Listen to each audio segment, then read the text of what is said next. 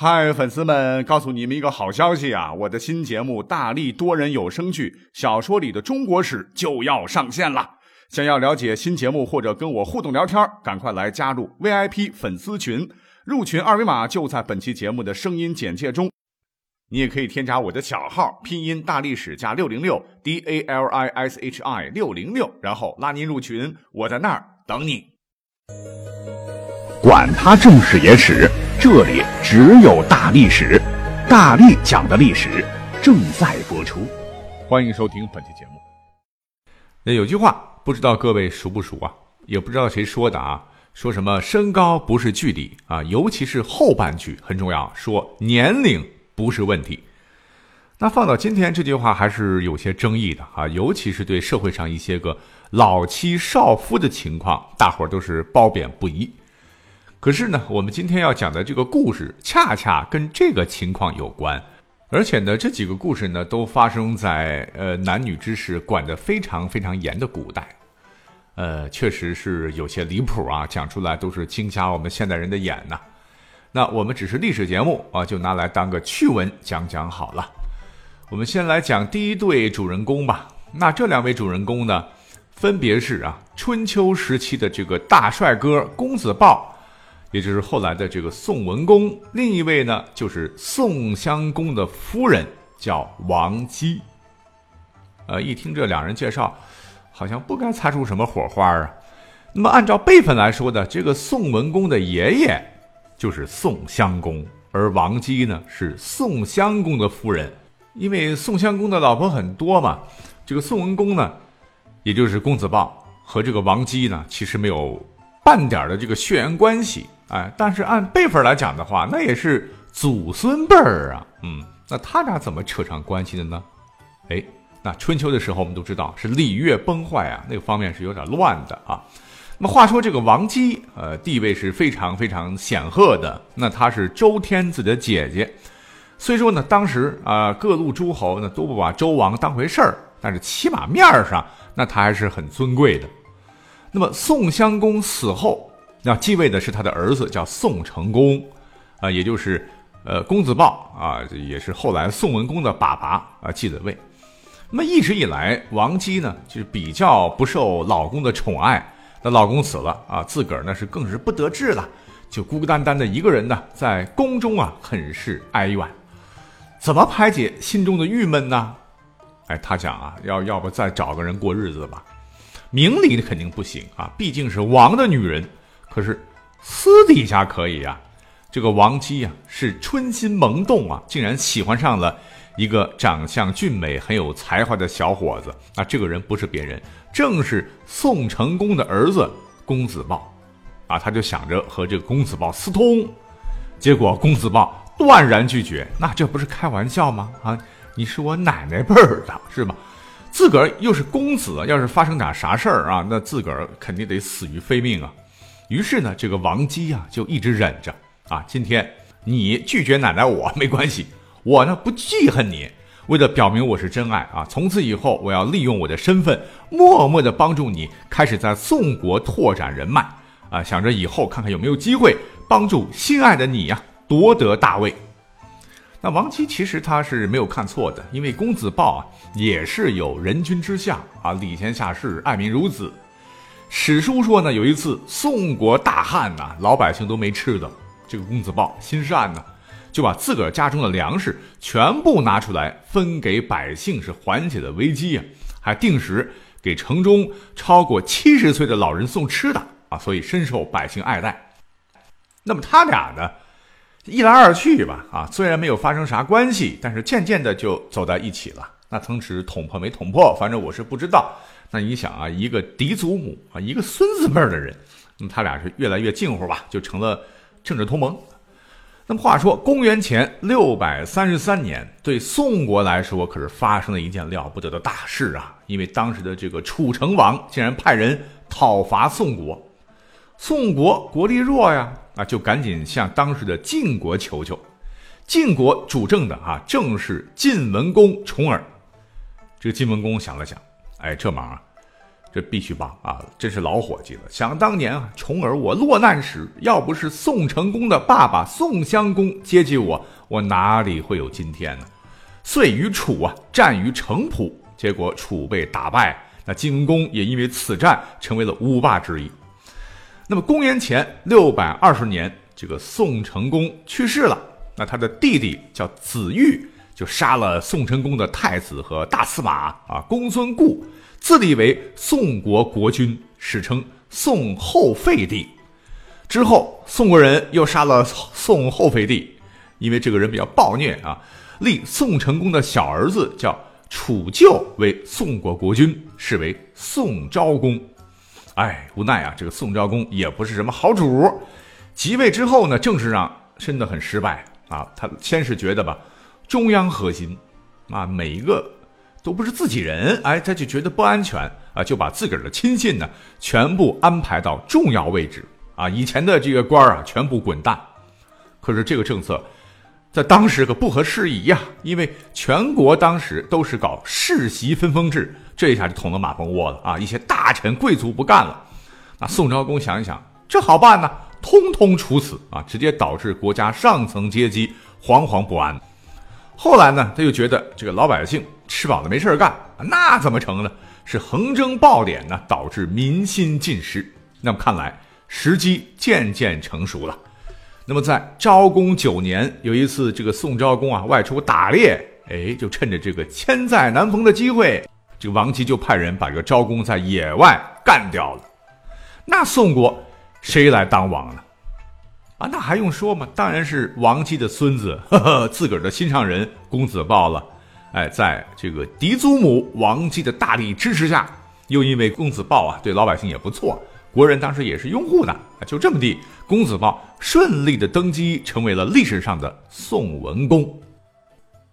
那么是我说的还是挺正义的，但实际上这个历史上啊都说这个公子豹是因为他的美貌啊引得嫡祖母不顾两人的这个辈分，不顾俩人三十多岁的这个代沟。是让他的这个祖母垂涎他的美色，最终才让公子豹得到了王位。因为正史《左传》文公十六年约得好啊，说公子豹美而艳，相夫人欲通之而不可，乃助之师。昭公无道，国人奉公子豹以因夫人。嗯，所以这个历史评价也对啊。呃，就是觉得这个故事有些太荒诞，所以今天呢，我们就放到第一个来讲一讲。那第二个故事的两位主人公，那历史上也是有名的人物啊啊！一位呢是谁？是北魏道武帝拓跋圭啊。一位呢就是他的这个贺妃。哎，说到这个拓跋圭，大家可能不太熟悉啊。那这个人物可了不得，乃是北魏的开国皇帝，是魏晋南北朝史上的一位杰出人物啊。那么魏晋南北朝时，我们都知道。政权交替频繁，时局动荡啊，容易造就英雄啊。但是像拓跋圭这样哈，流亡十余年，寄人篱下，未到成年便能号召旧部，重整旗鼓，再造江山的君主，啊，真是绝无仅有。当然，但是我们今天不是说他的这个如何英明神武的哈，我们要回归主题啊，下面来讲讲他和贺妃的爱情故事。哎，这么一介绍，似乎没有什么问题啊。我要是告诉你，这个贺妃啊，其实和这个拓跋圭还有一层亲戚关系，您可能有些震惊了啊。因为这个贺妃其实就是拓跋圭的亲姨爷，换言之呢，拓跋圭是他的亲外甥。那说起这种关系，呃，别说是我们现代人难以启齿了，那古代那更是大逆不道啊。可当时没有办法。这个拓跋圭啊，当时是皇帝啊，大权在握，就莫名其妙的看上了自个儿的姨啊，谁都拦不住。他老妈贺太后极力反对啊，啊，我的儿子怎么能娶我的妹妹？根本没用。而且嘞，为了娶自个儿的姨，竟然把他姨父都杀了啊！可见这个拓跋圭也是个狠角色。没办法呀，那差着辈儿，那就差着年龄，就差吧。他姨妈被迫嫁给了外甥啊，只能是将错就错了。结果十月怀胎啊，一朝分娩啊，这个拓跋圭的这个贺妃，也就是他姨妈啊，竟然给外甥，也就是自己的老公吧，生了一个儿子啊，取名叫拓跋绍。哼哼，这个拓跋圭可能不知道啊，日后他这个历史上的雄主竟然会死在自个儿儿子兼表弟拓跋绍的毒手之下。那怎么说的呢？从小啊，这个拓跋绍他就有点这个不正常啊，喜欢干一些稀奇古怪的事儿啊，比方说虐待动物啊，就喜欢开肠破肚啊，看着这些动物们鲜血四溅，哈哈大笑，而且还喜欢抢劫行人啊，剥光他们的衣服。更夸张、更离谱的是一次，他看到有个孕妇，就上前用刀啊剖开这个孕妇的肚子看胎儿，哎呦，太残忍了。当时他爸，哎，呃，就算他爸爸啊，拓跋圭听了以后啊，非常生气，就气得把他头朝下吊到井里，哎，等到他快死的时候才放出来。那从此呢，这个拓跋绍对自个儿的父亲恨之入骨。那么话说，在四百零九年，这个拓跋绍当时十六岁的时候，这个拓跋圭啊，因为吃仙药啊，吃红丸啊，这个。呃，搞得自个儿是神志不清了啊，就杀了很多人，树敌太多啊，疑心病非常重。为了害怕被人暗算呢，就行踪诡秘啊，每天晚上要更换住处。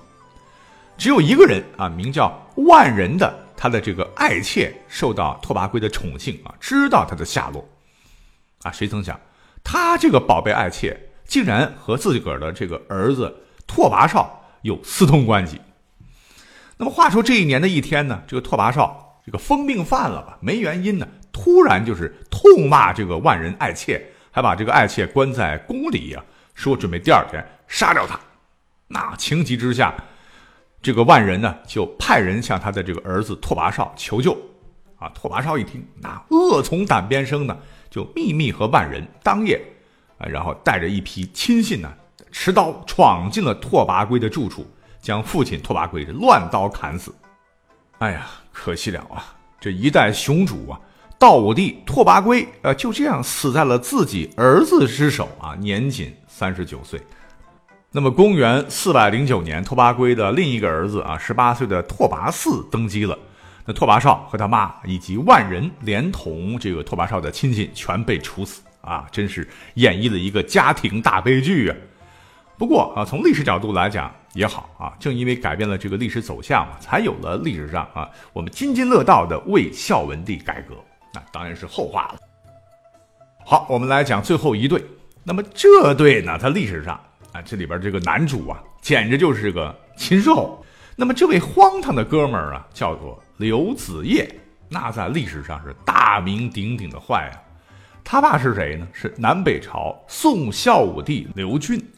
公元四百五十三年，他呢被立为皇太子。在公元四百六十四年的时候，这个宋孝武帝去世啊，然后这个刘子业即位，改元永光是，大赦天下。那刘子业在位时凶残暴虐，滥杀大臣啊，就连他的叔叔都没能幸免。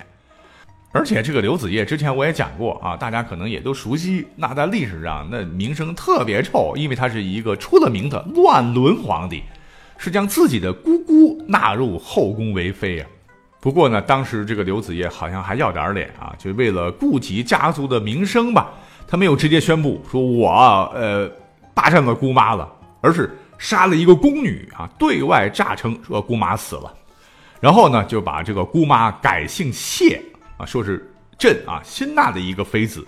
呃，你们以后都得叫她谢娘娘好了啊！你说这个荒诞不荒诞？而且呢，她和同母姐姐竟然乱伦啊！曾命令宫女赤裸身体相互追逐嬉闹，有拒不听从的啊，通通处死。